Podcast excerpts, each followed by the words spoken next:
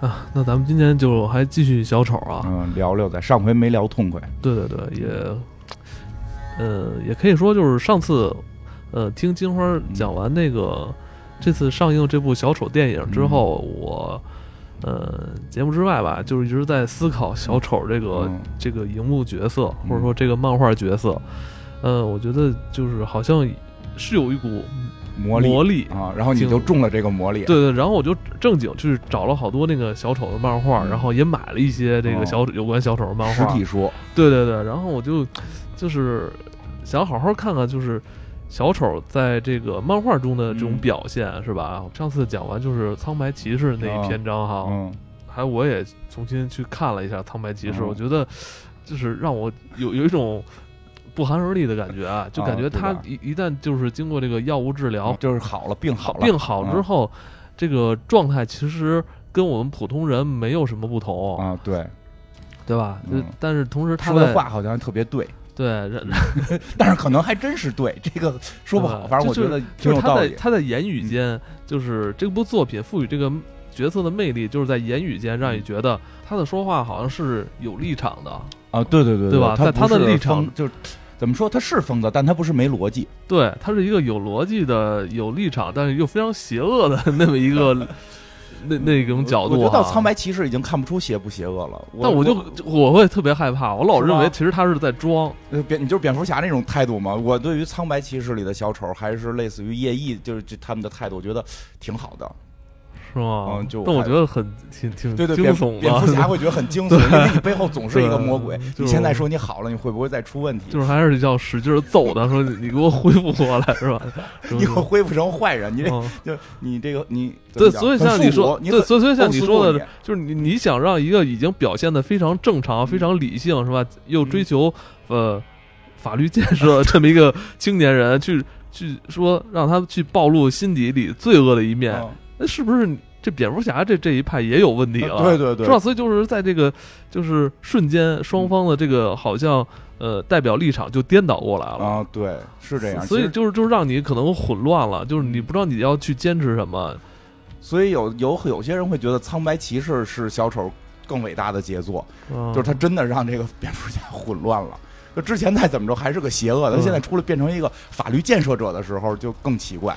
对，然后这这次呢，就是呃，为了这期节目，就是我我好好看了一眼那个小丑的这个出身，他的这个创作的这个被创作出来的这个历史啊，其实时间挺长的了。哎，对，其实他的被创造出来的历史是在二战期间，一九四零年，嗯，这算是整个 D D C 漫画史上算非常早，非常早的一个角色了。出现了。嗯，而且这个角色，呃，早期是由三个艺术家、设计师共同来完呃成的。对，而且这个好像还有过一些争议和哎这个法院的这个官司等等对，而且呃，一直到这三位这个艺术家就是逝世，嗯好像这个这个结都没有解开，嗯双方好像都是也也是各执一词吧。哦有人认为就是这，他们其中有人认为这就是我一个人创作出来的小丑，哦跟那两个人没有关系。嗯，对对，然后另外一派一派观点就是，我们三个人都有有都有为为这个角色进行所创作。所以现在有三个小丑。对，所以后来像 上次你说他在那个呃达克赛德战争里边啊，好像就是说那那个得知其这个世界是有三个小丑，对对我觉得正好是不是也跟这个这个好吧？他的设计师是吧其实呼应啊？对对，其实我觉得更有意思的是，就上回咱们还提到，就是实际上可能小丑有千千万，其就对每个人可能都会成为小丑。我觉得这个嗯还是就是因为小丑这个形象，虽然你诞生在那么早，但他的形象被一直的丰满，嗯被一直的去加工，以至于后来的一些像今天可能会肯定嗯聊小丑可能会聊到的，像《致命玩笑》这种作品，对就是把这个小丑形象在不断的加工。对不断的这个变得就是更出彩，实际上是很多人加进，而且再有一点，我觉得漫画有一个特别奇妙的，就是漫就是美国漫画的这个创作形式有一个特别奇妙的现象，就是它受这个这个发行量影响，比如这发行量不好了，我肯定得停。那为什么发行量不好？就可能肯定会跟这个角色的这个故事有关，就是说老百姓不喜欢这故事，嗯然后小丑现在越卖越好，而且越来越红。嗯实际上，你你你能理解吧？就是很多时候是民众去给这个小丑也加入了很多他们想去要的元素，嗯，因为就我觉得这挺有意思，就是这就漫画里的这个进化一样，就因为会有很多这个平行宇宙的漫画，或者有很多这个这个不同画师跟作者去写小丑的故事。当哪一本销量变好的时候，那这个小丑可能就将会为下一个想去延续这个小丑故事的人做一个标杆儿。包括像这个《致命玩笑》里边这个，这也算是用市场需求来作为这个创作的导向。对对对，包括像这个《致命玩笑》里这个小丑，实际上《致命玩笑》应该算是一个番外篇，就跟主宇宙没关系。哦，但是因为太成功了，后来大家就把他这个里边大部分故事都加进，都加到主宇宙的设定里了。所以，你的意思是说在。致命玩笑这个期间，其实有很多个宇宙的小丑的故事。呃，对，本身就是会有很多宇宙的小丑，就是致命玩笑并不是他的那个主世界观。嗯，但是据据说是这样啊，我我因为那个稍微的那会儿的主宇宙的世界的漫画我也没看全，好像是说这本本身不是主宇宙的剧情，就本来不是计划它是主宇宙剧情的，但是他在里边，比如说把把那个芭芭拉的那个。打伤嘛？脊椎啊，对，打伤。然后后边的故事就是后边人再画这个小丑故事，就都沿用了这个设定。包括我刚才看你这本这个《灭族之灾》吧，是叫《灭族之灾》。灭族之灾里边有一个那个谁，戈登探员翻出一张照片来，是什么？就是最惨的，我这最惨的一天的照片，还是《致命玩笑》里那张，就是重新画了一下。这个这个他女儿躺在病床上，然后小丑从这个这个把戏团给带走。其实之前我看小丑的漫画其实比较少啊，更多是听金花讲。其实这次就是找来好好看，其实我发现小丑漫画，说实话，呃，挺就是非常黑暗，我就可以说用“非常”来两字了，就是比远比电影要黑暗的多。对，我电影还不够，不论是它这个血腥程度，还是说这种剧情的这种给你带来的这种刺激，我觉得。真的比电影可能且来的更狠。对，而且你看完之后，你会恍惚，或者说就是你你的思考甚至就没有答案。嗯，对，因为我觉得小丑的这个角色，我首先就是我真的挺喜欢。然后这个小丑在漫画里边，我感觉不是一个人了，感觉就是一个恶魔哈。啊，对，而且他甚至我觉得，要不然人家说就是好人坏人和小丑呢，就小丑甚至凌驾于恶魔之上，它是一种可怕的思维方式。就就就是，或者说另一种思维方式，你用不用可怕去形容？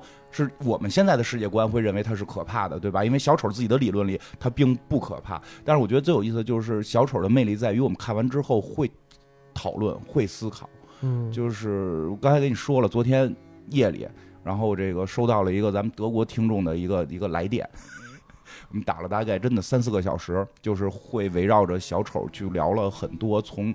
从小丑的电影到漫画到这个什么哲学主义，然后社会思潮，然后这种制度建设等等等等，因为它真的会涉及到很多你根本没法得出答案。如果说看完小丑的这些作品，优秀作品啊，看完小丑的这些好作品，你得出了一个答案，什么是对，什么是错，那可能这个作品我觉得就。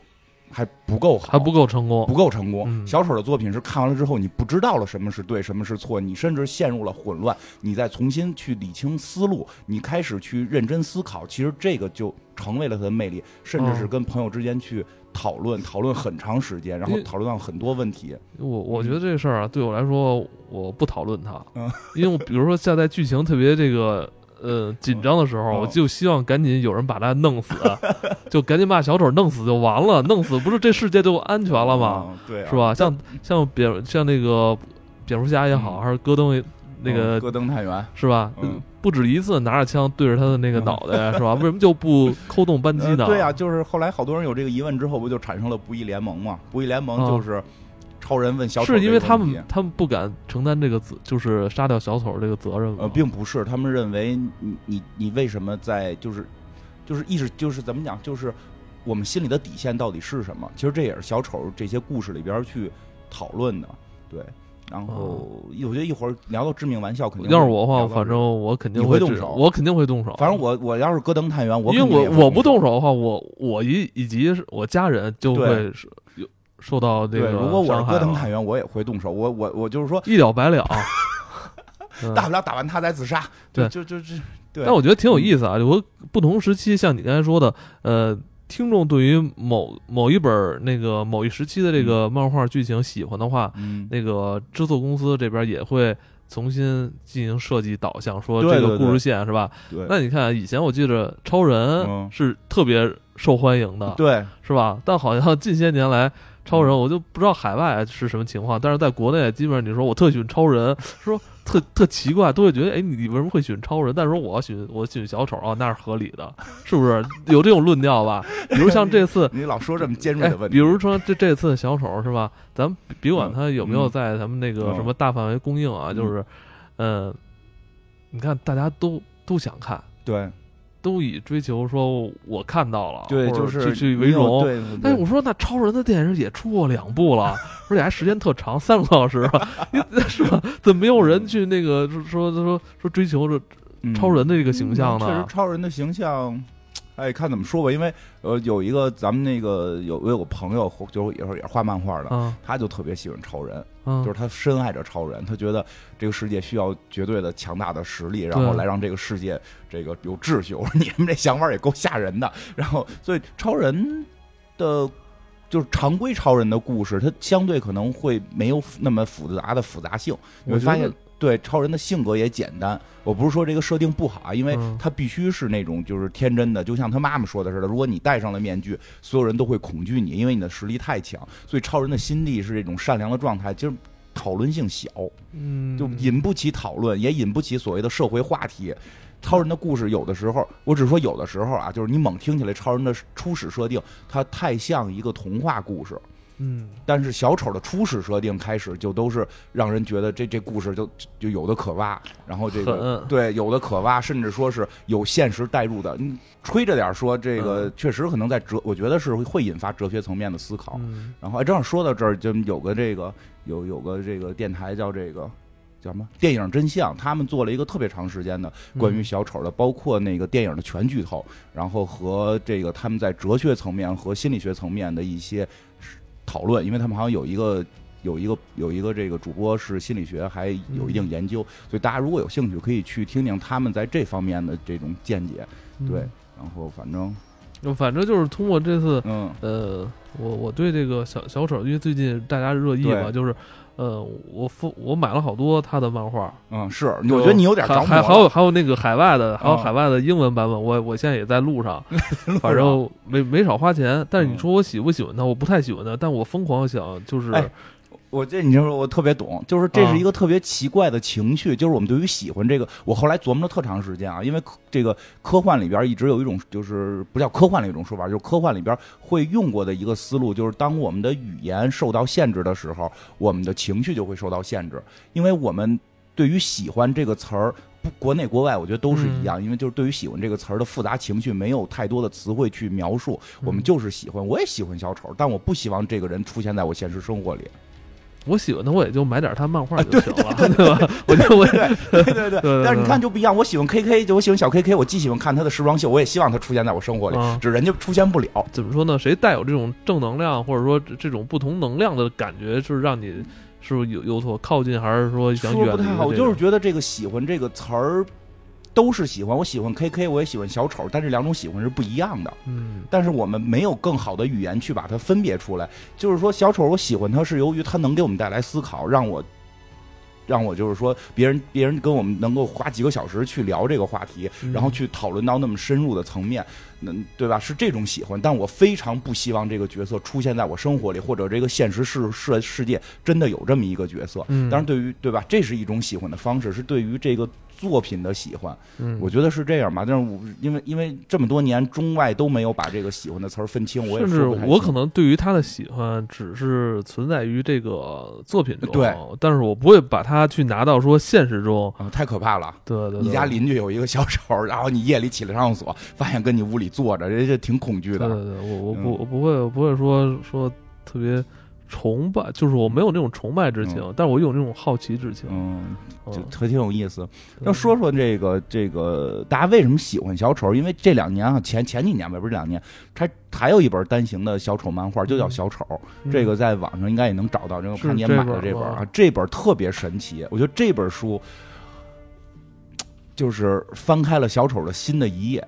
他没有，说实话，他的故事剧情没什么，没有那像致命玩笑啊，或者说像我们这次电影啊，或者是那那么高。我明显看完之后没看懂他在干什么。对，他干了一些很无聊的事情。说实话，就是，但是这本书特别有意思的是，主角不是小丑，嗯，主角是一个一个司机。嗯是一个黑社会的司机，对，而且是不太入流的那种，虽然岁数不小，但明显还是小弟的那种黑社会。对对对，是以他的角度，大概说一下，这个具体细节已经不讲，大概说一下，就是说小丑在阿卡姆里边又一次被释放了。啊，说是甭管什么原因吧，反正因为每次这个故事开头都是小丑从阿卡姆里出来。这个，哎，对，正好顺便说一句，这阿卡姆并不是 DC 原创的名字。对，这个阿卡姆是这个洛夫克拉夫特的很多那个故事地点都是有阿卡姆小镇。对对对对对，包括后来包括就是其实是这样，他们后来有一个出版社，就是叫。阿卡姆，对我看你还有一个那个那个桌游，对吧？包括我看好多就是类类似于这个叫什么比较著名的几个几个城市的故事里边都会涉及到阿卡姆，比如要不然说路过去阿卡姆，要不然这个故事的主人公是来自于阿卡姆啊，对吧？其实他那个阿卡姆就是一个虚构的虚构的一个疯狂的那么一个城市，所以他用这个来隐喻这个阿卡姆这个医院，就是这个是有来源的。然后这个。他从阿哈姆里跑出来之后，他没跑出来，就是说要释放。这消息已经大家都知道了。但是这小丑以前的这些小弟们就特慌张，因为小丑小丑的小弟们以为这个他再也出就是再也出不来了嘛。然后就大家很紧张，说老大回来了怎么办？总得有个人去接吧，对吧？然后就是一个叫强强尼吧，是叫 乔乔对乔尼乔尼，嗯，就这个乔尼就就是刚才这个乔尼是这个故事的主人公，他在这个黑社会里混得特别惨。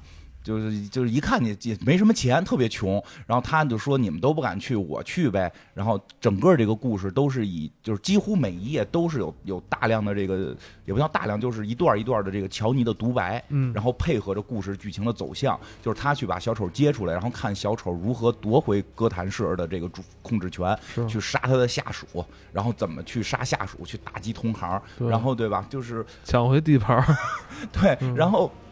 好，就是有一种说法，就是你从乔尼就能看出来，为什么我们会对这个角色有的时候会有所的这个痴迷的这种状态，因为这个乔尼是在黑社会里都混不出来，嗯，对吧？他不是一个正常的说，我们在一个这个这个白道混不出来，他连黑道都黑道黑道也不是那么好混 的，白道黑道都有规则。他在整个规则现有的现行规则体系下，他根本出不了头。就所谓的这种，就是说这种阶层的这种固化，他不是说我我现在出去杀人放火，我就可以起来了。他发现杀人放火都没戏，嗯，他杀人放火没人家杀人放火放的好，对吧？对吧？特别惨，特别惨。那个后来反正小丑回来杀了一堆中层，他连中层都不算，这大高层就是企鹅人啊，什么这个谜语人啊，然后这个双面人，在这个。处理后来都出现了，对吧？然后呢，这个但是这个乔尼还面临着要离婚，这家里的情况也是一团糟啊。就是这个剧情里边，他跟他妻子还。呃，还好，好像还对这个离婚协议，好像一直在争执。对这个这个问题哈，因为国外离婚协议，你一般得有个律师，免得以后出什么问题嘛。就是你应该找律师来。他媳妇就说：“你你你有你有钱雇律师吗？就对吧？咱家有钱雇律师吗？”他他是真穷。然后他为什么想跟着小丑？就是他看到小丑不光是打击同行，连自己原来的小弟活剥皮的。对吧？有一个就直接就把皮给了一美元，把皮就给剥了。说一说一美元是给这个脱衣舞的这么一个这个规范，所以他给了他的一个小弟一美元，然后就把他的小弟皮剥了，然后死在现场。所以说这漫画，我觉得真的比那个电影要刺激太多了。我操，看都害怕。我操，直接剥生剥皮啊！然后那个找他的原来的小弟收回我的地头，对吧？说这个地原来是我的。然后，然后那个小弟特别特别的乖，说大哥，我们一直一直替你存着钱呢，您回来这些钱都是您的。然后这小丑就说：“哎，别这个有一成是你的，然后有半成是你小弟的，我拿剩下的这个八点五成，然后走完走出去了。”然后回手一枪就把这拿一成的给打死了，对吧？就没理由，没有没有道理，没有道理，就没有没有讨价还价的道理。我说我我全给你，你保我命什么的，没有讨价还价道理。就是这就是小丑。说这种情况下，为什么乔尼还愿意跟着他？嗯，因为乔尼就是就是一直在就自己说嘛，从一开头就一直絮絮叨叨的独白，就是说我我叫乔尼，你不认识我，但总有一天你会认识我，我将会成为一个大人物。他总有这么一个梦，而在他现实生活他这是他的黑道梦是吗？对，就是在他的现不一定黑道白道他能成功也可以，嗯娱乐界能成功也可以，他可能在任何界能成功都行，能实现他的梦想，能成为一个大人物。其实这就是我记得我们之前也聊过什么是梦想，梦想应该是你达到一个成功过程当中的，你用什么方式，这个称之为梦想。比如我特别喜欢演戏。我希望我的梦想是通过演戏演演戏能够挣钱，这能称之为梦想。但是他们的梦想已经被洗脑洗成了非常简单的，就是成为大人物。就就是你看好莱坞电影里总有这种说法，说你想，不想包括一些黑人说唱，也反复是这歌词是经常出现的吧？对，这大人物是什么大人物？你没有，对对吧？咱们小时候这是不是也是对那个美国梦的一种讽刺啊？有可能，我觉得、对，因为因为因为咱们小时候还都会说，我们想成为科学家，我觉得这个是梦想。我想成为一个大人物，你这叫什么梦想？但是他们就理解这是梦想，但是他就会发现，我在现实社会里，白道甭提了，因为他都进过五次监狱了，对吧？黑道他也混不上去。这个时候发现，只有小丑的出现能让他有机会成为大人物，因为嗯小丑是打破任何规矩的人。嗯，黑道、白道的规矩他都不遵守，他甚至莫名其妙的可以杀自己的小弟，就是你连拍马屁的机会都没有，对吧？就是就是打死你都打死你，甚至连拍马屁的机会都没有，没有这个余地，所以变得更混乱。一旦混乱，他就有机会能成为一个大人物。他希望的是这种小丑让这个世界重新洗牌。啊，他就是想趁着这个跟随小丑，嗯然后嗯、呃利用这种洗牌的机会，啊然后自己能快速上位。对，而且他确实上位了。嗯后来这个哈维就是这个双面人都约见他嘛，真跟个人物似的，对吧？？小丑是回来接收哥谭市，这从谁手里接收啊？就是哥，就是就是双面人嘛。双面人已经控制了哥谭市，对等于是当时城市的黑道大佬约见他，对吧？这个特客气，还跟他说：“我给你个建议啊，怎么怎么样，对吧？你离小丑远点或者怎么着，这种，哎，就就就就这样。但是他最后还是选择了跟着小丑，没有跟这个哈维这个穿一条裤子。嗯，当然，这个这个还救过小丑等等。然后是是哎是谁来的？反正就提醒过他一次，就是啊就是哈维提醒过他一次，说你知道你结局是什么吗？你可能就大大概意思啊，就是你可能跟着他会成为大人物，但你想过你的结局吗？小丑一定会踩着你给你一枪，因为确实他对自己的下属，比如比如后来有一个一直跟着他的下属，就就是小丑在有一次抽风的时候，那个人说咱们快走吧，他又开始发病了。对吧？说了这么一句，小丑拿酒瓶子给人弄死了。对对对，有有有这个，对吧？所以哈维，哈维是个哈维是是是想遵守黑道秩序的人，就是说嗯你要跟着小丑，你也会有这么一天。但是对于他来讲，他觉得无所谓啊，我不跟着他怎么样啊？对不对？我我我，跟我不跟着他，可能明天我也死了。对吧？对吧？对，所以就是他就还是依然选择跟着，然后到，但是他后来慢慢开始会。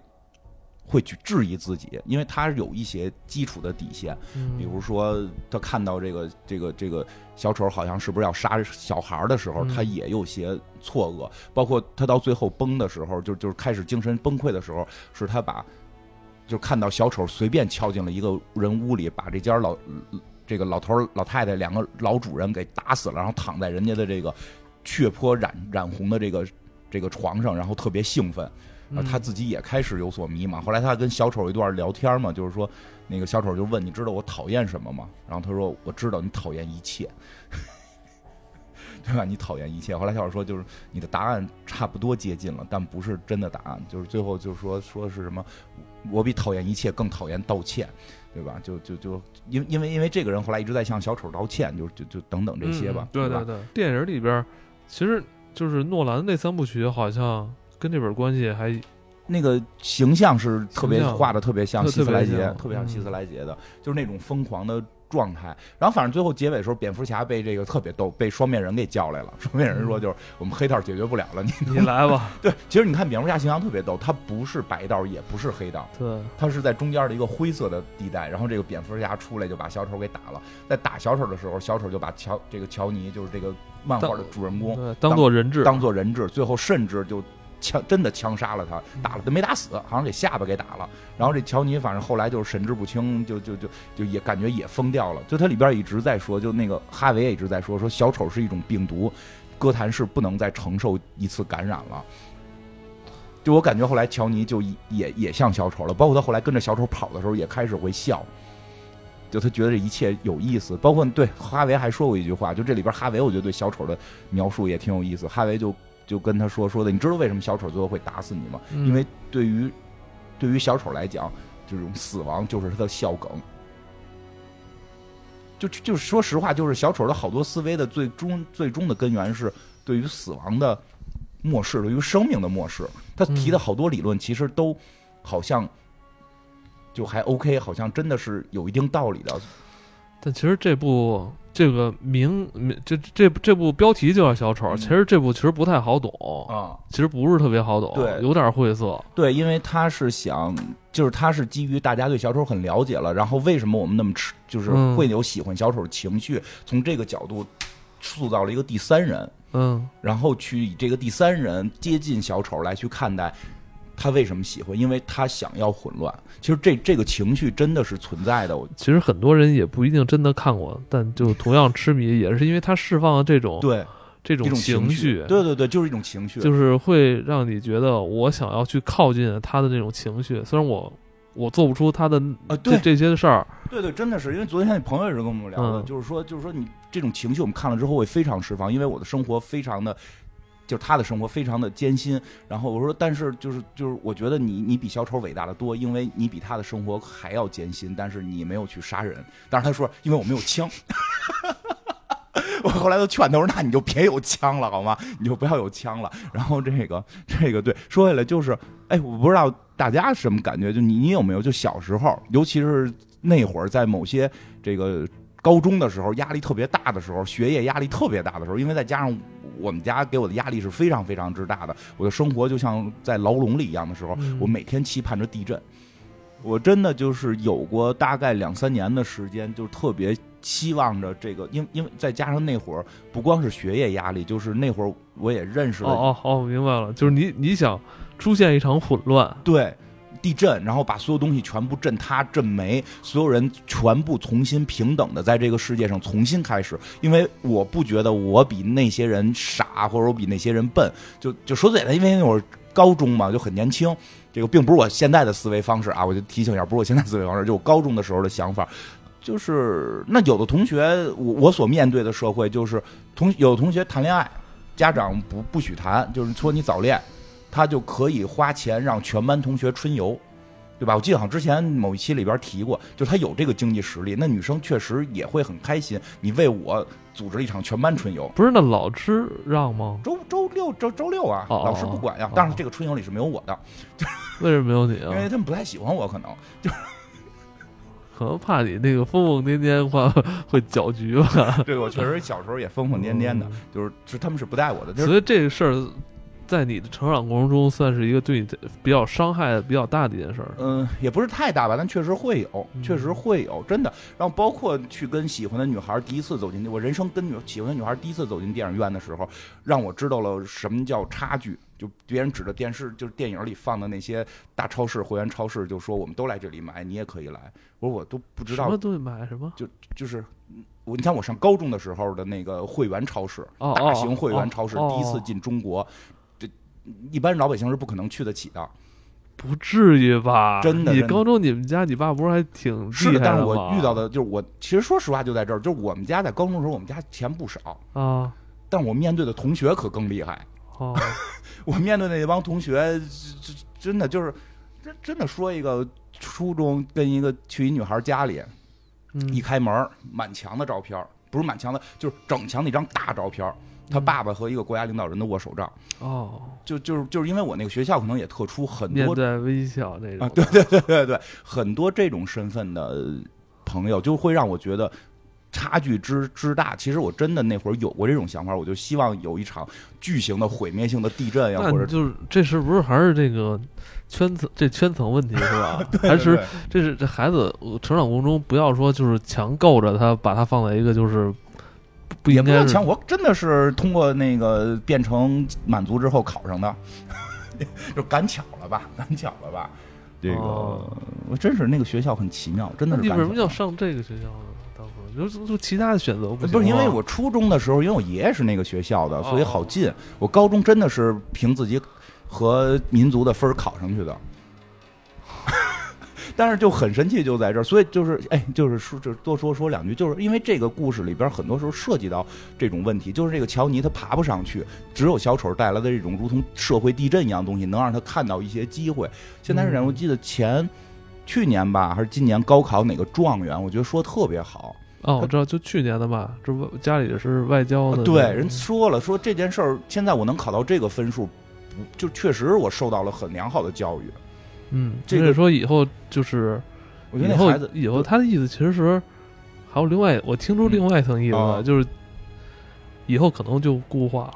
对，其实那小伙子，我觉得就是是有眼光，就不是叫有眼光，就是就是有眼力的，确实会存在这个问题，但是社会会去想法解决，嗯社会去想法解决，但是这种事情确实会有存在，但是以前会那么想，嗯，但是现在慢慢的思想也越来越成熟了，可能就这种想法会在越来越变少吧。就是每个人，我觉得找到自己生命里边你的你的那份儿就好，因为因为是这样，特别简单，就追求自我内心的平静。对，因为特别简单在哪儿？就是我之前不是有那个投投资的朋友吗？那真是一年挣几个亿，家里边也是可以的那个那个那个状态，也痛苦。对，肯定的哎。呀，跟我们这儿真的就差一把鼻涕一把泪了，就跟我们几个，就跟我对吧？还有那个小贾，哎呀，跟我这儿金花啊，这个嗯我真的能感觉到他那种痛苦。当然，人家痛苦是解释放是去爱马仕摸哪个买哪个，人是有 这个实力。但是买完之后，他又说我花了十万买这些东西，但我真的特别的痛苦。就我会发现，就又就就也到此为止了吧。对啊，人生就是有，也没有什么特别有能真让让它起到这变化升华的地方吗，对对不对？当然了，我们还是希望一切嗯能变得说的更好，但我觉得。就是强尼这种想法是希望通过小丑的这种地震形式、地震式的方式去改变，但是哈维就告诉他，就是最后小你的生命会为此付出，但是最后，反正大概意思就是他也是被小丑给打了。但我认为其实他还是有选择的，对他还是有选择的。对，其实每次你都可以去选择。对我，嗯。我认为我不认为他就是跟着小丑是他唯一的这个出路，说我唯一只能走这条路才行。啊、真的回就是回回去搬砖去，然后那个上份保险也能因为刚刚把媳妇儿因为刚因为咱俩刚才就是就是录节目之前还在聊一个问题，我就是现在真的就是这个世界观啊，嗯什么价值观啊，就是咱们这代人跟可能后来二十年之后更年轻的价、这个青年人都不一样了。他们是，哎，我就我就是从来没想过，咱们也已经开始说这种，就是有一种我们已经很老的感觉，确实嘛，确实岁数大了。咱们那一代就是要教育说要吃苦耐劳是吧？啊。要奋斗，然后要能够那个隐忍，然后能够这种要你先想，你是不是自己做到最好了？对你是不是足够努力了？对对你是不是早上起来四点起床了？对我们会就真是因为所有事儿到我们这儿，我们会先这么考虑。对我甚至今天多玩了俩小时游戏，然后明天我这个工资没涨，我都觉得有愧疚感，是他妈我玩俩小时游戏吧，对对对对，但是可能现在时现在确实不对对。变了吧，而且所以可能也就嗯是现在这种，可能更多人的价值观就是，呃，或者说这种价值观所映射出来的这种弊端，可能与这个小丑上面的一些对会有可能会有一些关联。嗯，会有一些吧，嗯因为我还看了一个，我今儿过来还看了，我特别好玩，好大家的留言，我觉得特别有意思。我还看了一个朋友圈的一个朋友，我也不知道是不是咱们听众，因为我嗯朋友圈里有好多就是影评人什么的，嗯这个别的 KOL 他们发了一个这个这个截图，说是他在，也可能是别人别人的，反正就说这个他在英国看的，说看完之后他心里边就很很别扭，因为这个我觉得这片儿好就好在就是说小丑的故事好就好在你看完了之后你是别扭的。我看我我这些漫画我看完都特别别扭，就是别扭，你这就就看对了，不是但是我是但是但是我是这样，我就是拿拿看这种漫画嗯作为一种发泄，我就把我的身体里可能特别不好那种负面情绪，借着这漫画发泄，发泄出去就看完就完了。啊，那挺好，嗯那挺好，这安全了。嗯说他就是也别扭，我看也别扭。他别扭之后，他出来说正好在英国，说是在哪个广场嗯看到这边有一堆环保主义者在在游，在这个集会，嗯然后那边又是一个他没具体说，就是什么是什么什么的一嗯帮这个组织的在集会。他说的他就会感觉到，就是到底小丑所带动的这种无序化，就因为小丑这个形象在漫画也好，电影也好，其实是无序化的代表，嗯嗯就就是混乱，就就这种混乱是不是真的能让这个世界变好？他所传达的理论，或者说他所看到的问题，都是真的，都是我们现在这个社会真实存在的，但他给的解决方案到底是不是对的？所以他其实看完之后心里边矛盾，不知道对与错，就就这种感觉，其实就会让我觉得还挺有共鸣的。嗯，嗯，真是，因为现在可能，因因为他这个呃好几部作品里边吧，包括《致命玩笑》，包括你上次就是提到，就是现在正在上映的这部小丑，嗯。其实他都是在提出一个核心的这个论点，嗯。就是一个再正常人。嗯，经历了一个他一生中最糟糕一天，他也会变疯。对，就是对，就是这一部的电影的小丑和包括希斯莱杰那一部的小丑，对，都受到了这个最重要的这个致命玩笑的影响。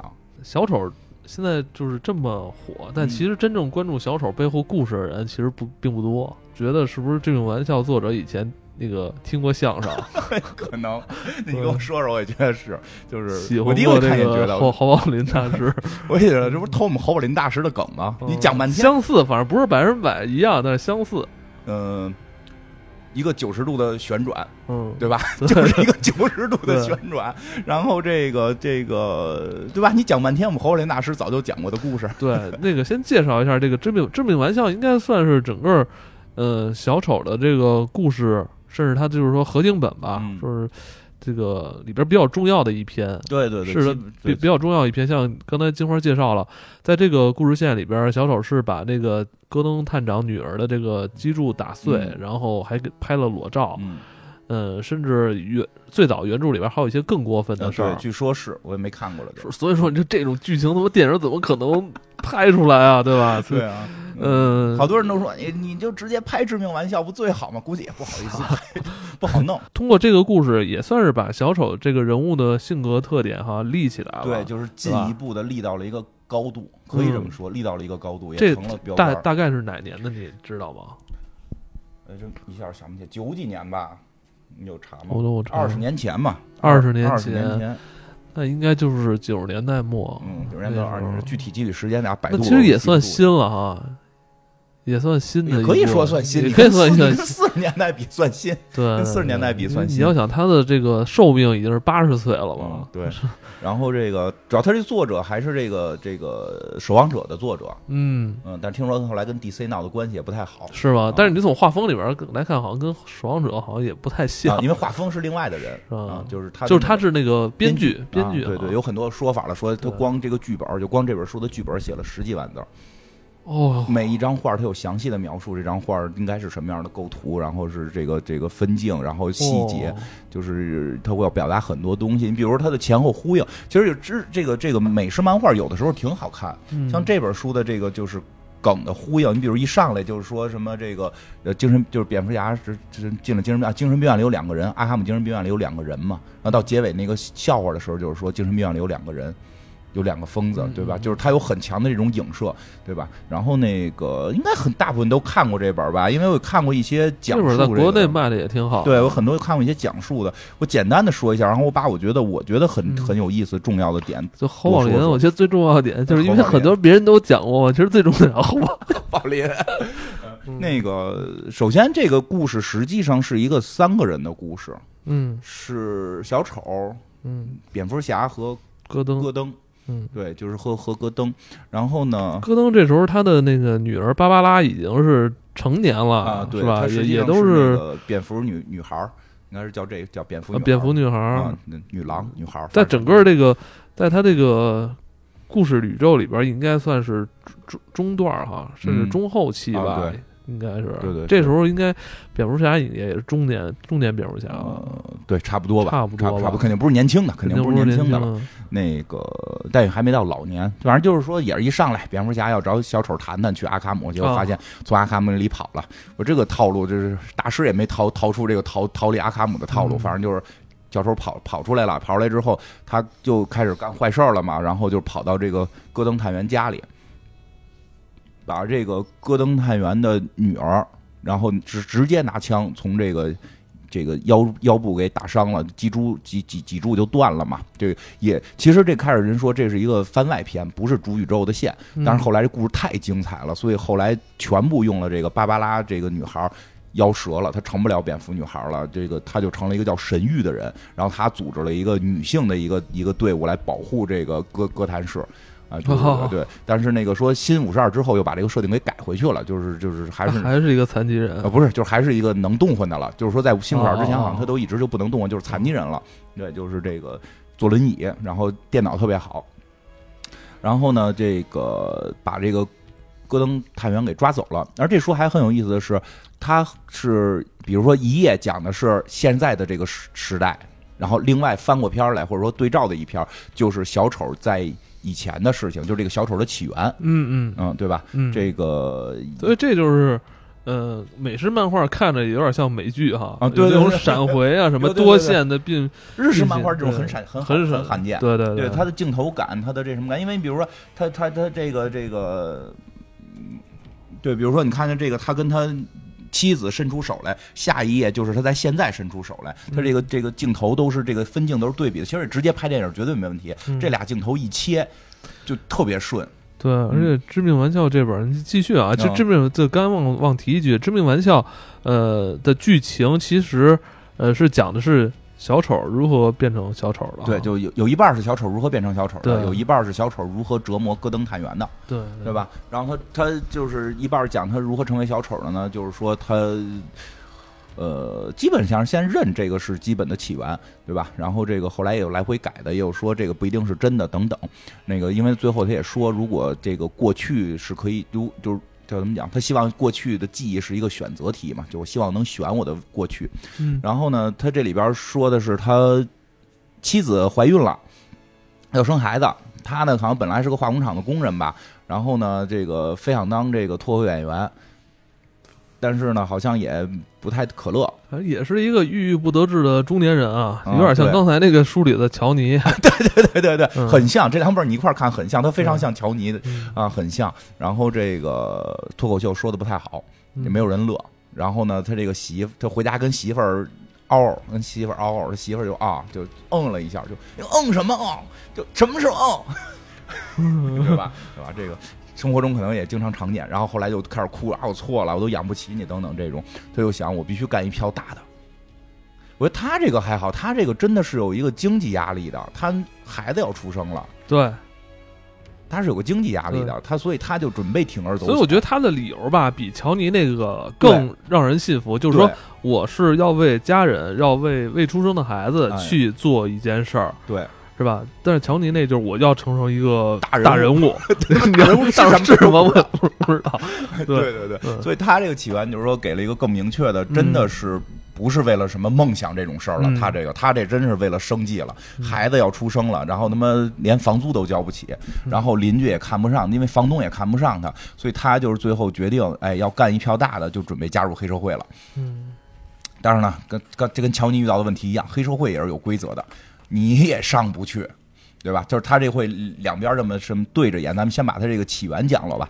就是这个有俩黑社会的就跟他说说的，哎，兄弟，今儿晚上干完这票大的，咱们就赢了。你说咱们要去那化工厂怎么走怎么走？嗯然后呢，说说的就是特别简单，你只要过去了就行。说但是呢，你有一个条件，你得穿上我们这制服，这制服呢就是一红色的一帽子。嗯，他都傻了，说这不是大坏蛋红这个什么红豆罩的帽子吗？嗯？他说大这个我不能就是假扮，他说就没有红豆罩，谁戴这个帽子谁就是红豆罩。所以今天你带，你就是红头罩，就是就是明天就给他扣上了。说他就是啊，还没扣上，他就准准准备干这个事儿。我干完这票大的，我就能够这个这个养孩子了。就是突然警察叔叔来了，以为警察叔叔抓他们呢，结果不是，是告诉他你媳妇儿死了，嗯你，媳妇儿这个这个这个这个去世了。好像是什么热奶吧，什么啊被反正被家里一个 不起眼的小家用电器给电死啊，了给。电死了，一尸两命，死了。哎呀，他很痛苦，他很痛苦之后的另一个问题就是，那我没这个需求了，嗯，那我就不要去从事黑社会这个项目了。嗯但是黑社会的这个大哥，那已经肯定是都提前安排好了，必须是你啊，对吧？因为我今儿晚上就要行动了，我必须需要这么一人，我没工夫再找新人了，对吧？嗯反正就强摁着他就就要去干这个事儿。结果在干的过程当中呢，这个蝙蝠侠也是虎了吧唧。蝙蝠侠来打击罪犯来了，以为他真是红头罩，就给他揍了，应该相当于，嗯或者说踹了怎么着，就但其实在这块儿，我会想到这个人物当时这个心理的这种复杂。嗯。嗯，他本身要去经历、去做他这个人生第一次的坏事儿，感觉比呃第做这第一次坏事儿，然后想参与一场这个黑社会的这个这个行动，啊对，这对他来说已经压力就很大了。而且他当时已经发现被坑了，因为那两个就是他带着他去嗯那俩人就说，哎，这个是红头罩啊，这个是红头罩，我们我们都都是然后同时他他就得知了他这个妻子这个去世意外去世，就是让他这个人整个就是嗯濒临崩溃啊。对对对，然后反正是这个蝙蝠侠是给他，相当于我觉得是蝙蝠侠给他弄下去的吧？你就嗯你觉你觉得是吗？他他他应该是蝙蝠侠当时就是吓唬他了一下，啊，然后他就跳了，好像是自己对吧？对，就是说不太好，说不太好，反正肯定跟蝙蝠侠有关，就肯定跟蝙蝠侠有关。因为我觉得是在短时间里边，一个这种本身就是唯唯诺诺的这么一个嗯郁郁不得志的中年人，在短时间里边遭遇到了极大这种刺激，是吧？还遇见了蝙蝠侠，我觉得因为蝙蝠侠之前说，我这面具就是为吓唬人嘛。对咱们大街上，你想想，你你偷偷正正偷自行车的时候，嗯出来一蝙蝠侠，你不吓疯了？对，所以我觉得他当时确实是崩溃了。对，崩溃了，就掉进了这个跳也好，掉也好啊，这个反正好像有个镜头，蝙蝠侠可能是要救他，也没抓住，嗯，然后呢，这个掉进了这个化学缸子里，嗯再出来，他这个脸呀、头发呀就变成了这个白脸绿头绿发了，嗯就成为了这个疯狂的小丑。这是他给的自己的这么一个起源故事。然后呢但，其实这么看，有好多地儿说不通，嗯因为他当时，你像你说，他不是一个正片故事，他是一个番外啊，篇，对对是吧？等于他掉在这个化学池子里边，直接脸变白，头发变绿，其实也没解释。对，就是泡了嗯泡了，起化学反应了。对，对，就是这个，就很很很有意思。就是，哎，你这本你这本颜色真好。是不是？嗯，我在网上看那个网上就我就要是话说，网上看的跟这不一样的感觉啊，。网上那个颜色没有你这个好，你这个颜色真好。嗯说说说饱了，然后回来这个，哎，对，其实就所以就是你会发现，其实它的这个起源是一个更大的经济压力问题。嗯，他他或者说，其实编剧像你说的，就是也是反复推敲了，啊他用了一个更更合相对合理的这么一个理由，去啊让他去做这个去坏事儿，对就是让你看这个事儿，可能读者你也正在经历着。对，他这个会更好理解一点。嗯，然后呢，包括就之现在不是那种说法说四十年前小丑变成小丑是跳进化什么化学缸，然后现在是跳扔进社会，就是其实你看这都是跟。他这故事不是也不是跟社会不是也跟社会有关嘛，对吧？也是这样，就是化学但像你说这句话就特别有煽动性嗯了。就认为你们现在过得不好是社会的问题 然后化解嘛，然后化解嘛，就这这这事儿就是矛盾。一就就讲完这个，咱们可以聊聊，我觉得这事儿就是矛盾。就说点这种就是这种话，就特别让更多那种人嗯喜欢。就是我真真没错，你说的是吗？说对，那那那那我，不是我不努力，对吧？哎呦，这事儿就不告诉你那你得配合着看佛法，嗯 配合着看法。哎，最后真的，最后我给你讲一佛法故事，我看完这个想到的，特别有意思。然后这个这是他的，就是他回忆的那一部分，而现实这部分是什么呢？我觉得特别现实这部分，哎呦，反正我就搁这里边最伟大的是那戈戈登探员，嗯，对吧？他把这个戈登探员的女儿给打伤之后扒光了。对，拍了裸照，拍了裸照，然后呢，把这个戈登探员给掳走了，嗯。掳走把这个戈登探员也给扒光了，然后弄得跟 S M 那儿拴个链子，那好像还往那个戈登探员的这个这个捅东西了，嗯，是不是？我觉得原版 原原版肯定，我操，反正写的挺那什就是么的，我操，就是极尽的这个这个侮辱你，对，然后同时他这个设定，他这做的真是让你非常的心里会不就是别扭的地方就在于，他还找了一群人来，一群哦人来看他。全是这个原来马戏团里被看的这些，比如侏儒啊，然后胖女人呀、什么这个双头人啊，这些就是这些怪人。其实真的，你就是你就会去想，其实那些人人也是人类，但是我们原先就是中国没有这个文化，当然西方就有这个看马戏团这个文化。他们在被看的时候，他们是什么心理，对吧？就是想没想过这些人的心理状态？嗯就是就其实这是一个非常不人道的行为。然后现人家也是为生计嘛，就，也可以这么说。所以现在后来有好多那个片子会去表演这个关于马戏团的事儿嘛，嗯就是这个说不太好了，就但是就是说他现在嗯让一堆畸形的来看戈登探员，就是你是一个正常人，然后戈登探员是个正常人，然后那个平时你就是从马戏团来看，你你应该是去看畸形，但周围都是畸形人的时候，你是不是就变成了畸形？就到底谁是畸形？是取决于谁的数量多少吗？就是就是他会有这这这一部分会有这种反思，让他甚至就是去 进行了很多语言性的这种这种叫什么这种他的哲学思路。对他其实是试图想给戈登探员进行一番洗脑。对，其实这个还不是。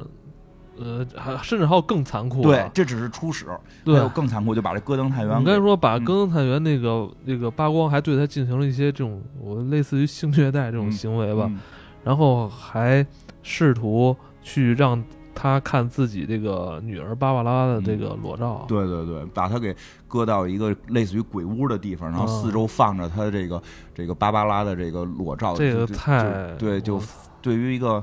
父亲来讲，这是一个极具痛苦的事情。然后呢，回来之后呢，就是看完回来之后，他就开始又继续的洗脑，就是去讲，就是你们人类不就是想要秩序嘛，什么这种，对吧？其实大概意思就是，就是但这个社会就又又怎么样？大家不都像疯子一样嘛，对吧？这个世界又这么疯狂，然后你们所谓的这个秩序又又是什么，对吧？就是这个是，就有人说会会说到这块，会是不是会有所谓的虚无主义啊？就是那。那我们认为生需要尊重生生命，然后这个社会需要秩序，这是不是一种价值观的输出？这个世界真的是应该这样吗？会不会这个世界就是本身就应该是杀戮，是是是是这种这个像动物一样？我觉得我觉得是有些事儿，嗯，因为大家现在什么事儿都要去那个辩证一下嘛。但我觉得有些事儿是不是不需要辩证？比如说咱们这人类同族不应该自相残杀，是不是这个就不？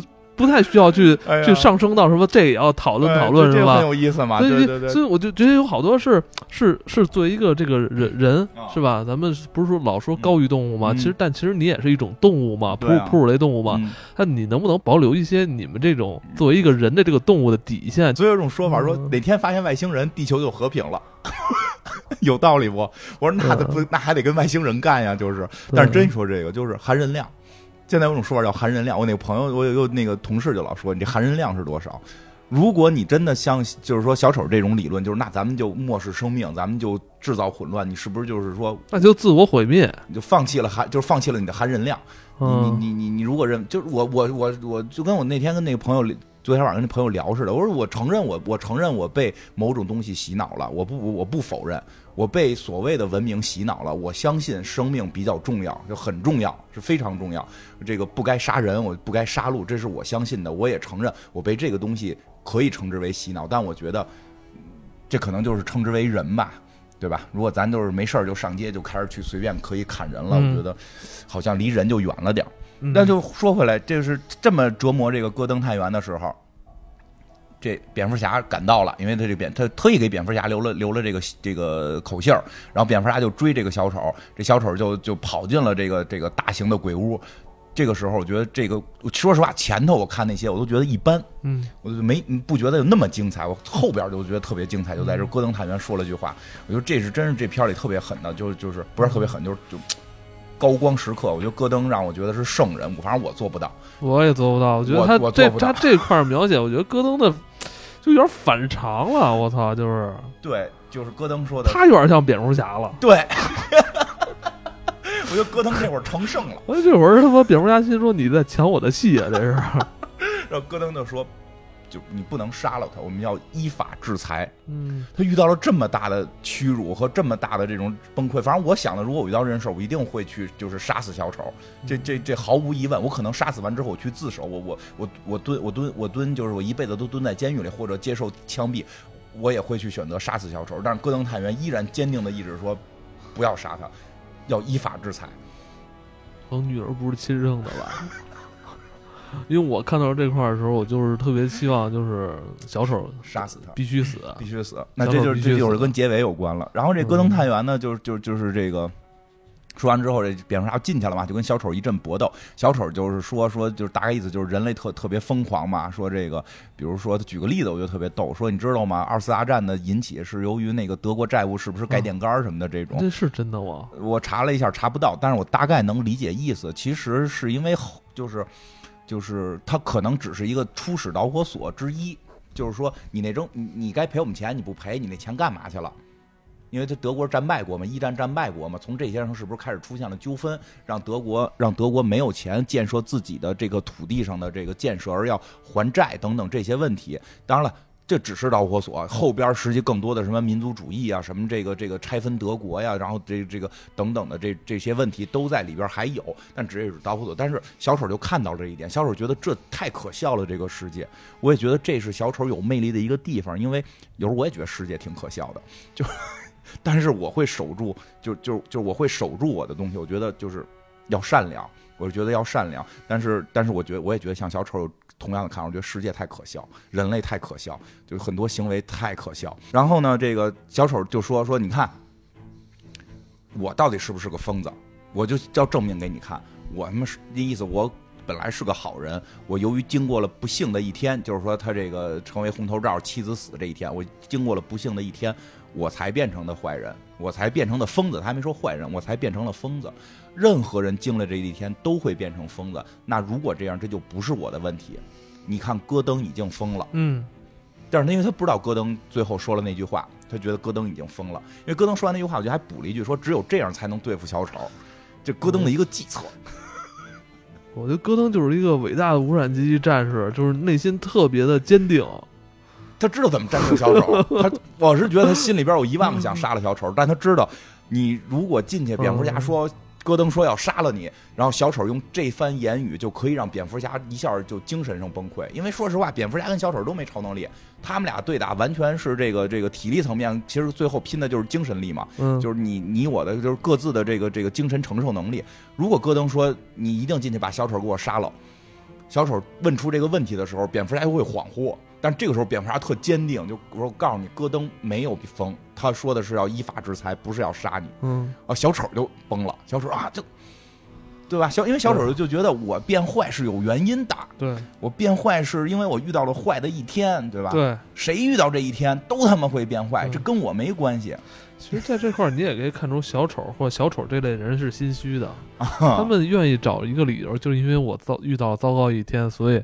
大家都会变坏，嗯，然后但是蝙蝠侠跟戈登这一方就是坚定，就是说戈登挺坚定，蝙蝠侠戈登可不坚定，戈登坚定就是即使我遭遇到人生最最坏一天，我仍仍然就是有我的底线，有有他有底线，对，然后到底是底线还是一个计策，说不好，反正就是他打他是是是是这么说的了。然后蝙蝠侠呢，就是跟他一场搏斗之后，最后就是。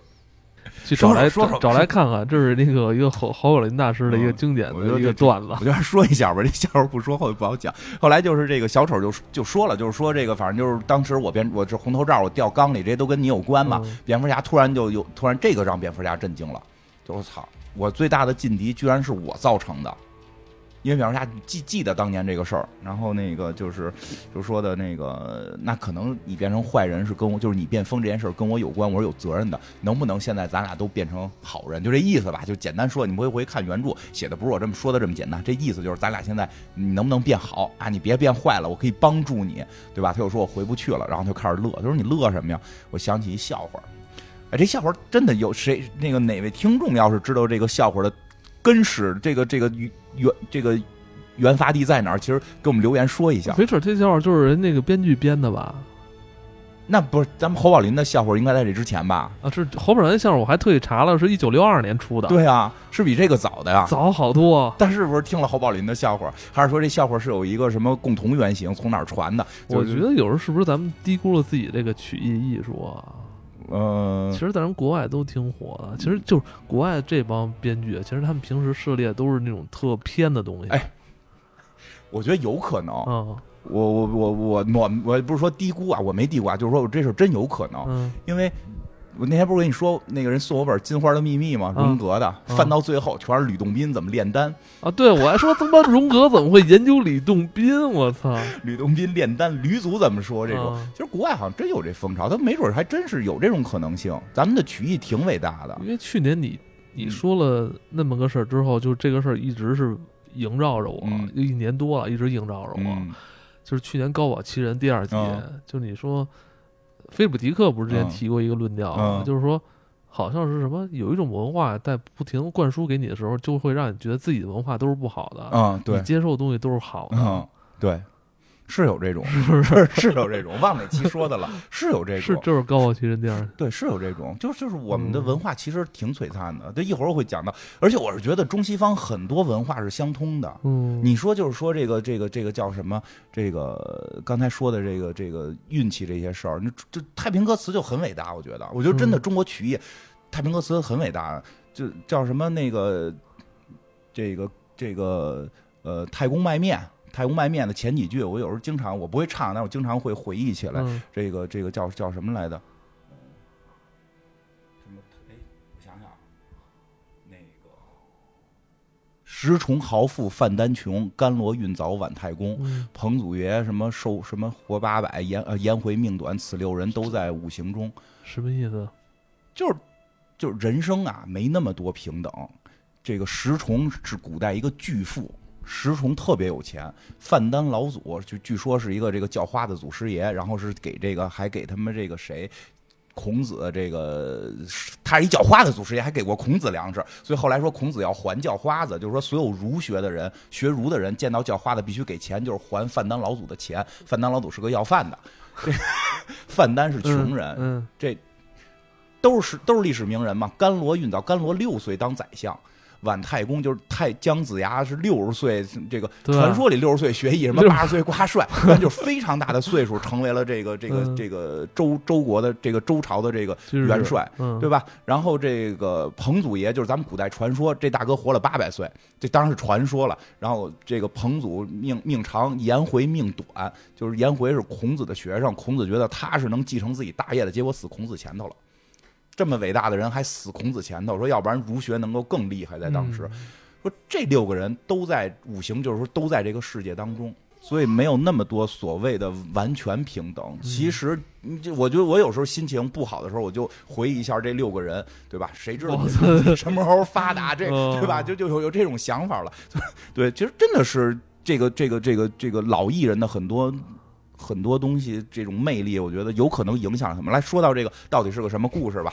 这别这个小丑就说了一个 咱们刚才说了，提到了荣格、吕洞宾，哦，八仙什么八仙过海是姜子牙，哎，对，就 菲利普迪克，呃没没有人小丑能讲成这样，我跟你说，这是我们的特长，嗯就什么都来。哎，这侯宝林大师这笑话是个什么笑话呢？嗯就是这个醉酒，哎，醉酒。侯宝林大师讲的是俩酒鬼，嗯这个这大家自己听，俩酒鬼弄一手电筒，这个也是他讲是啊，说有两个疯，在一个疯人院里有两个疯子，他们逃跑了。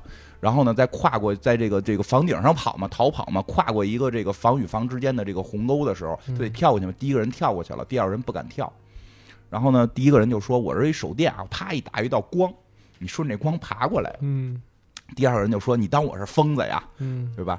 说我才不信你呢，我爬半截儿，你把灯关了，我就掉下去了。” 哎呀，这个特别，我觉得还挺逗的，挺经典的，挺经典的。我就说一下这为什么还是想讲讲这笑话儿，然后啥意思呢？我猜，我悟。当然，大家一般会说这俩疯子啊，就是，这我嗯 因为这这个这个笑话，我还特意找动画片儿，啊因为现在只因为对电电影里没有，但动画片儿有吗？对对对对那对，你因为我我我我在宾馆看相声 TV 是吗？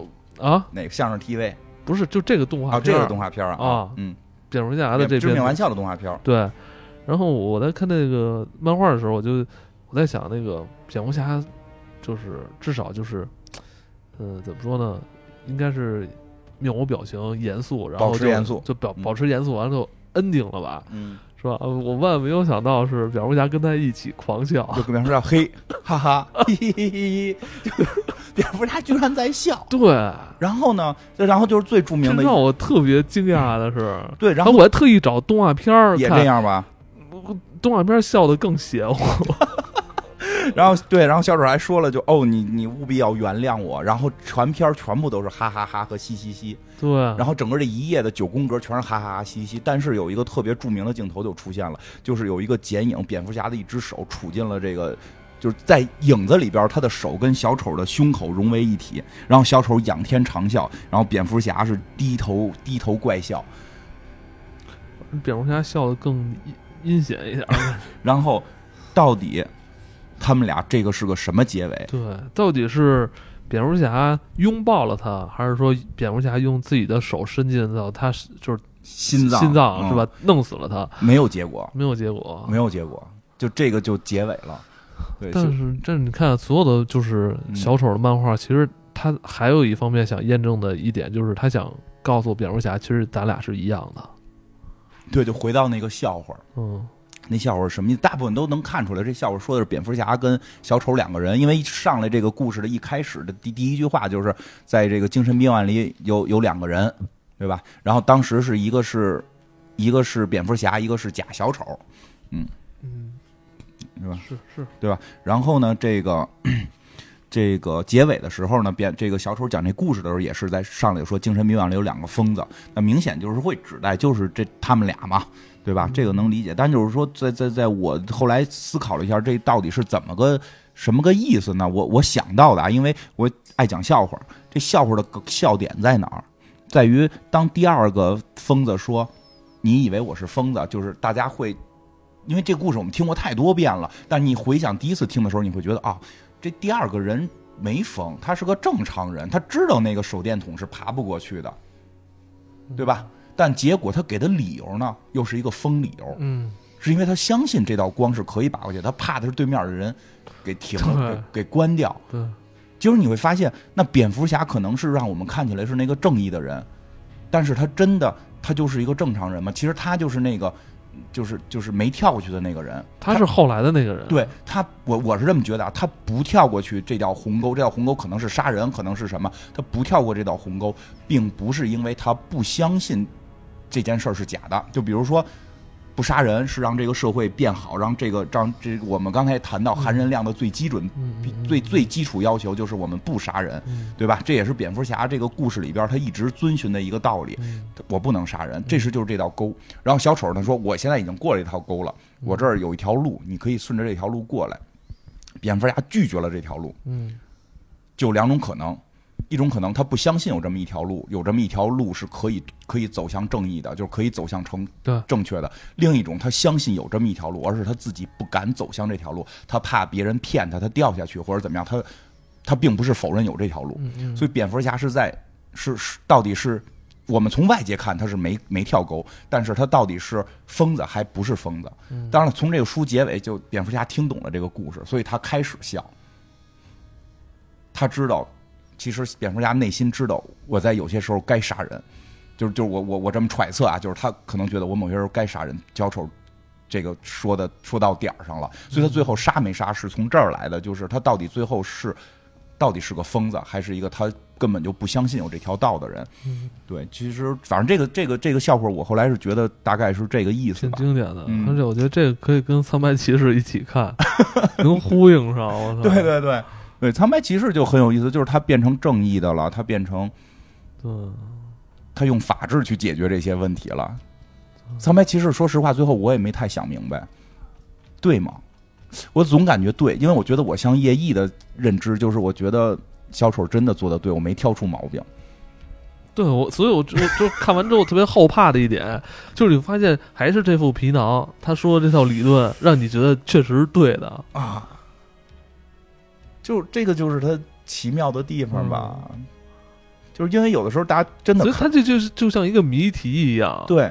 所以我说有时候发现就是小丑也会出一些这种谜题，像谜语人出现一些谜 谜语人那，太简单了，对吧？甚至还有他他本身他像他在苍白骑士里边也就验证他比双面人更双面人。啊，因为你不知道他什么时候就会又回到他一下就会变成原来的那个怪兽，这种嗯就是就是变成小丑那样，真真真是其实有关那个小丑的故事漫画，其实还挺多的啊。嗯就是呃，不管是国外现在正在连载的期刊，还是说国内之前引进过的一些合订本，嗯嗯、不论是故事的这个，不论是这个故事性啊，还是这个、呃这个人物的这种人物设计，其实嗯都非常出色。嗯，都非常出色。那个 D，呃，而且金花，你是认为 D D C 的那个画风一直都是好于漫威的？对对，因为漫威，是吧？嗯，对，因为漫威有的时候就是这几年也和差不多了，就嗯也不是因为漫威有些，因因为我个我个人比较喜欢看那个就是番外。就就是嗯，就不是正宇宙，就是嗯就是番外都番外比较好好玩嘛，就因为嗯这样 DC 的番外都很黑暗，然后那个漫威的番外也也都挺有意思，但是在番外层面，DC 做的太好了，漫威的番外都胡画，就真的好多那个画风就都是画崩了的。哦他我不知道他是个什么路子，是有点追求那种快餐化是吧？啊对对对对，但是他的有些主宇就是你觉得。看完，哎呦，真他妈逗完特也挺刺激的，但是好像你细看好像没那么精致，是吧？我觉得都没到你说这层面，就是直接就是崩了，我都不理解我为什么要继续看，因为有的时候因为看错了，以为是是不是同人的？对对对，真有这种，因为嗯因为有的时候我是看过后几本，我觉得哎这个故事挺不错，我想看看前边发生了什么，发现他前面的故事都是画崩的，就是也可能是我这个这个这个，至少我看的 DC 的这些漫画可能都相对比较经典一些，我觉得在画风上还确实是比漫威好一块儿。但总之，我觉得嗯，美漫啊，其实呃，很多朋友一直在问啊，美漫跟日漫区别。嗯其实最简单的就是日漫 美漫的呃字儿多，而且画面因为彩彩色嘛，对，彩色，而且画面确实确实都非常精致。你像那个美漫嘛，这么薄薄一本，其实你可以看一晚上，嗯啊，字儿非常多，非常多，薄薄一本可以看一晚上。然后，呃，其实你你，我真觉得看的时候你会觉得，呃，比在网上看更过瘾。就因为之前我我有些在网上看吧，其实它那色彩没那么好，对，其实色彩问题，色彩还真是差挺多的。我没想到就是我也没想到分。辨率的问题，它一是不是扫描扫描的问题，你这这个致命玩笑比我看致命玩笑好看太多了。我看那个都是灰黄不拉几的关，键它这个，如果嗯你喜欢这、这其中的故事的话，其实确实，呃，漫画可以带给您的故事比电影可能更哎丰富。你说这个特别对，嗯想起来了，刚才就要说什么，我就讲个讲个那个佛教的故事。嗯 我我有人说我岁数大了，你是要以这个佛教故事作为结尾，啊差不多吧？我我也要配合你，呵呵呵呵笑一下，是吗？可以，嗯就是这个这故事还真不是最近听的，因为我有最近确实有时候也看看佛教的，这是我嗯特别小的小时候听的，嗯大概是在我青春期的时候，哎，就真是我就天天爬上地震那会儿，嗯所以我不知道是不是这个这个东西对我也可能有一些影响，就是。因为有有听众后来跟我们就聊到，其实我内心深处也有小丑的情绪，其实大家也会发现，包括我真的觉得这个世界太搞笑了。这方面我就跟我小，我觉得我喜欢小丑这方面占很大一因素，我就看到了世界的搞笑，对吧？然后呢，这个当然我我会守住一个善良的这个底线在这儿，但是，呃，每个人心中应该都有小丑，我觉得这个话说的是有道理的。对他为什么能够带动那么大的情绪？因为每个人内心深处都有这些情绪。嗯，嗯，然后呢，这个都有这个情绪呢，就是但我内心其实是挺带蝙蝠侠的，就是在黑暗暗地里去揍他们，我觉得还挺过瘾的。那就是一体两面嘛，就是你是不是想打死他？哦，我当你想打死他的时候，你就是狂笑蝙蝠，是叫狂笑之我蝠吗？我就我就哈哈哈大笑就行了嘛，不回答这问题。对，那你就变成狂笑蝙蝠嘛。嗯就大家有兴趣再呃，看看。这也另外一个故事另外一个人嗯说说多没事儿那个大家可以看另外一个故事叫《金属》，那个好像是主宇宙的，那个嗯主宇宙就是从平行宇宙来了一帮蝙蝠侠，每个人都获得了一项超能力，就是但是其中最猛的好像叫狂笑蝙蝠吧。我还没看到他的出出身呢，因为那个我在网络上看的那那本儿，它红黑底红字，我看快看瞎了。但是有那个朋友跟我讲了一下后边剧情，说那狂笑蝙蝠所在的平行宇宙是小丑抓住了蝙蝠侠，当着他面去杀死，不断的杀死一家三口里的父母。让蝙蝠侠不断的去感受到那个他父母去世那一天最糟糕，对他来讲这辈子最糟糕那一天，在现实中不停的在他眼前重演。最后蝙蝠侠崩了，杀了小丑，然后小丑的毒素就染到了蝙蝠侠身上，蝙蝠侠就成了一个狂笑的蝙蝠侠，然后来到主宇宙兴风作浪，然后那个画的也特别酷，然后这这很也很有意思，对，然后这个这个你再说蝙蝠侠，说回来就其实确实每个人心中我觉得都多少有小小丑的心情或者影子，嗯或或或者代入感或者说感受，然后呢，这算心魔吗？对吧？反正我们是还是觉得人不该互相杀戮。我想起来以前吧，咱们佛教有一个故事，叫这个这个这个六祖的故事。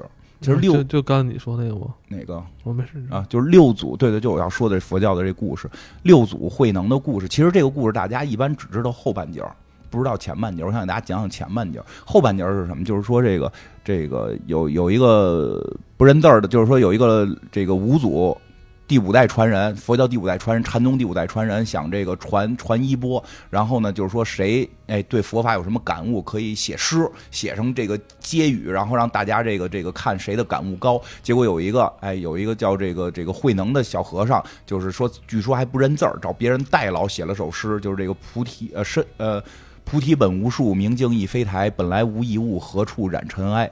对吧？这个子曰乐队还唱过这首歌，这很多相信这个信佛教的朋友都会这个接语，都会这首诗。然后呢，大概意思我就不不多不多解释了。意思就是说，那个简单意思就是这个世界就是什么都没有，何处能够去让你的心变变得更变得污浊？然后呢，这个五祖就觉得，哎，他是顿悟了。这个小和尚顿悟了，于是传了衣钵给他。但实际这故事是有前半程的。我更信，我作为一个，因为我是青春期之后才听的这个故事。那个慧能，那个这个这个六祖，他是非常小的时候，据说啊，据说是非常小时候写的这首诗。而在他之前，还有一个叫神秀的一个大法师。神秀大法师是原来的既定继承人，他写他是先写了一首诗，然后六祖是回应这首诗才写的这个“菩提本无树，明镜亦非台”。但是我。更理解，因为我可能没没有顿悟。作为凡人、普通人，我更能理解神秀法师的那首诗。他说的是：“身为菩提树，心为明镜台，清净常拂拭，莫使有尘埃。”这可能有个别词儿记得不对啊，但是这意思，他就是说呀，这个你的内心需要不停的去擦拭，让它不要被这些尘埃所玷污。当然，从顿悟角度讲，慧能的更高，就是你你你你的心可能都根本就不存在，你就就是有执念了，就是这个。你这个可能就是说对人的这个要求太高了。对我对我觉得我到不了那到不了那个到不了境界顿悟的境界。我们先到就是内心有什么东西，我们就经常去让它保持我们的清清净。让我们这个内心的小丑不会去爆发出来，我觉得这个是我们能做到的。对对对，对吧？是。然后最后再再有一个就是，后来就说想起来，昨天晚上跟那个朋友聊了那么久，他就是说，你觉得这个世界是美好的吗？因为我会觉得世界本身带有很多的不公性，对吧？有兴趣的大家可以去。看看一些叫架中真太郎老师的画的一个关于公平的漫画，就是说一个小孩觉得世界不公，老师就是说这个世界只能不公，他最后到了一个公平的世界，不知道就是你可以去看看后来发生了什么。然后呢，这个这个这个就我们会讨论这个，当然就说我就突然想到了是《七宗罪》里边吧，是这个有一句我我觉得作为这个结尾，或者我也觉得作为我人生激励我的一句话，就是说是说是谁说说这个。世界很美好，值得为此去努力，但我只相信后半句。